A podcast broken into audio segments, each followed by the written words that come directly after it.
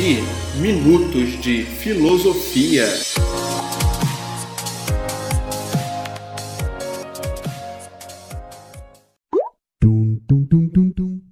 E aí galera, eu sou o Kleber Farias e quero te convidar para bater um papo sobre os principais temas da filosofia. Vem comigo! E aí galera, o tema do podcast dessa semana é Thomas Hobbes e o Leviatã.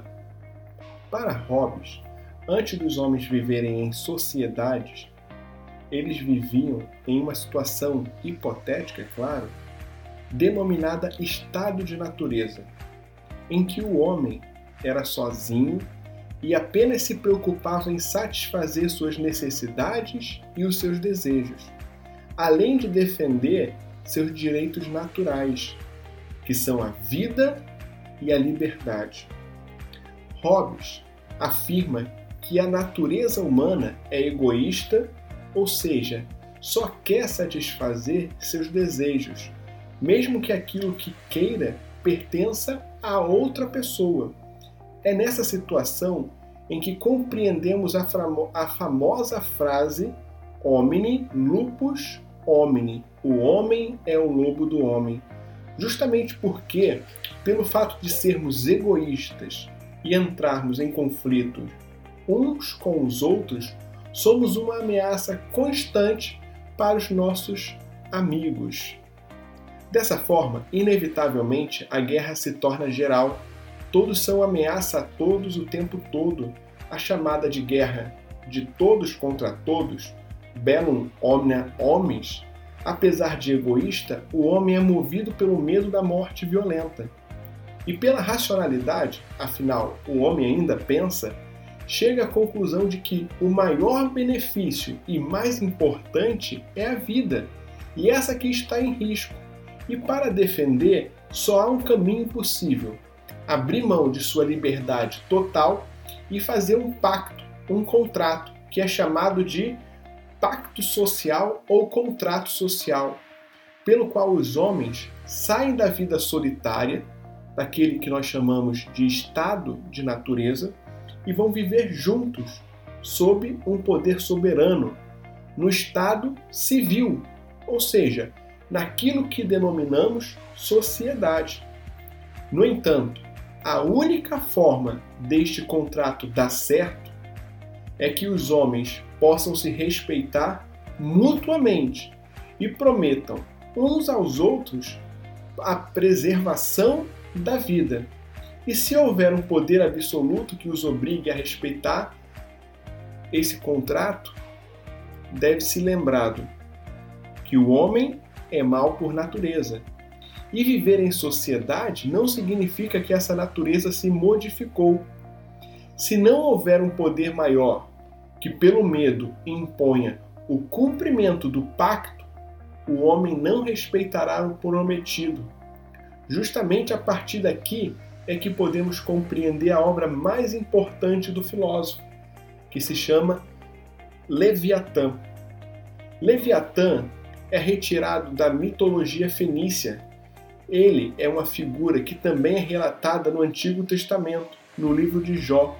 É um monstro gigantesco, uma espécie de crocodilo que vivia em um lago e tinha como missão defender os peixes mais fracos dos peixes mais fortes. Dessa mesma forma, age o Estado robesiano.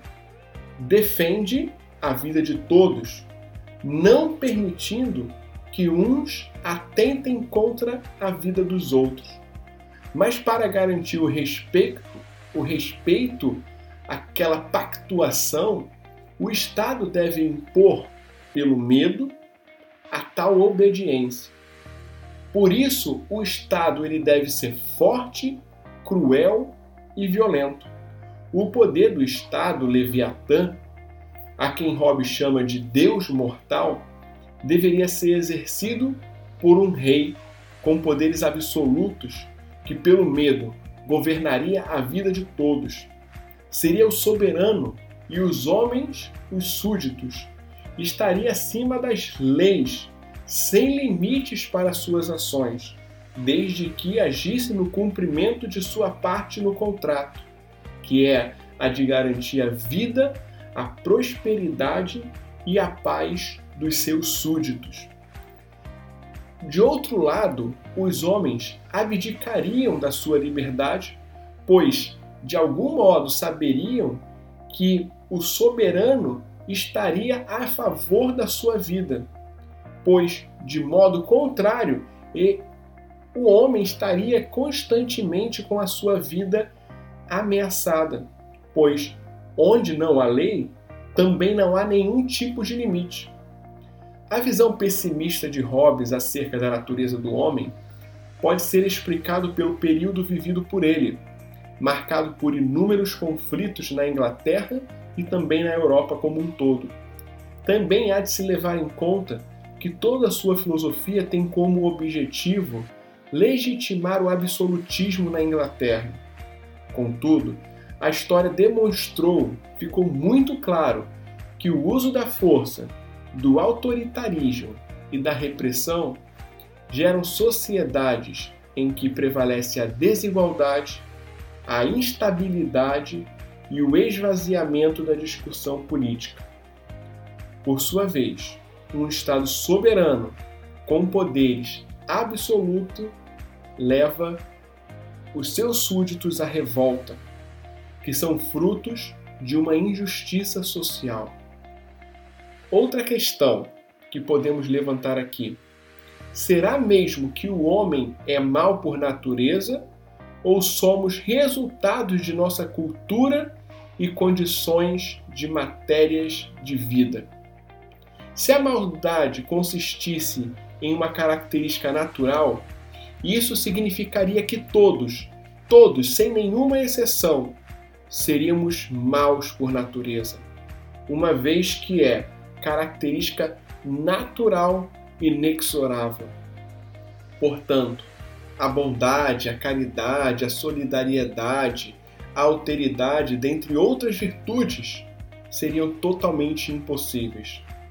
Sobre essa discussão, no que diz diretamente respeito ao modo como encaramos a vida, preferimos acreditar que o homem é resultado de sua história, que inclui todas as condições materiais e humanas que fizeram parte de seu desenvolvimento, como o acesso à informação, a formação de valores apreendidos dentro da família, a educação formal, que é a, obrigação de ir à escola, uma educação de qualidade, que leve né, o sujeito à autonomia e à responsabilidade, os respeito o respeito aos direitos fundamentais, como a dignidade, que se expressa em uma vida material favorável, com saúde, alimentação, lazer, com práticas esportivas que desenvolvam tanto o corpo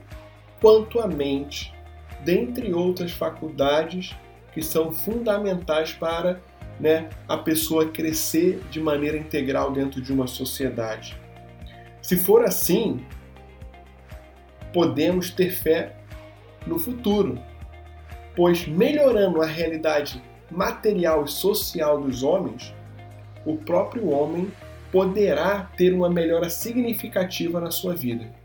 Então fica aqui né, sempre esse questionamento acerca da natureza do homem, ela é boa ou ela é má? Fica para vocês responderem.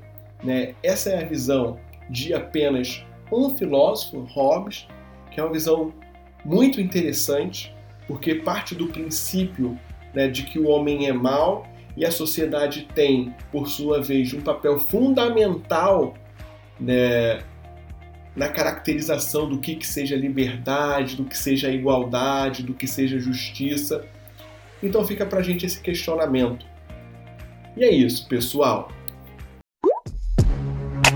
Muito obrigado pela sua companhia e te espero no próximo podcast. Devi Minutos de Filosofia.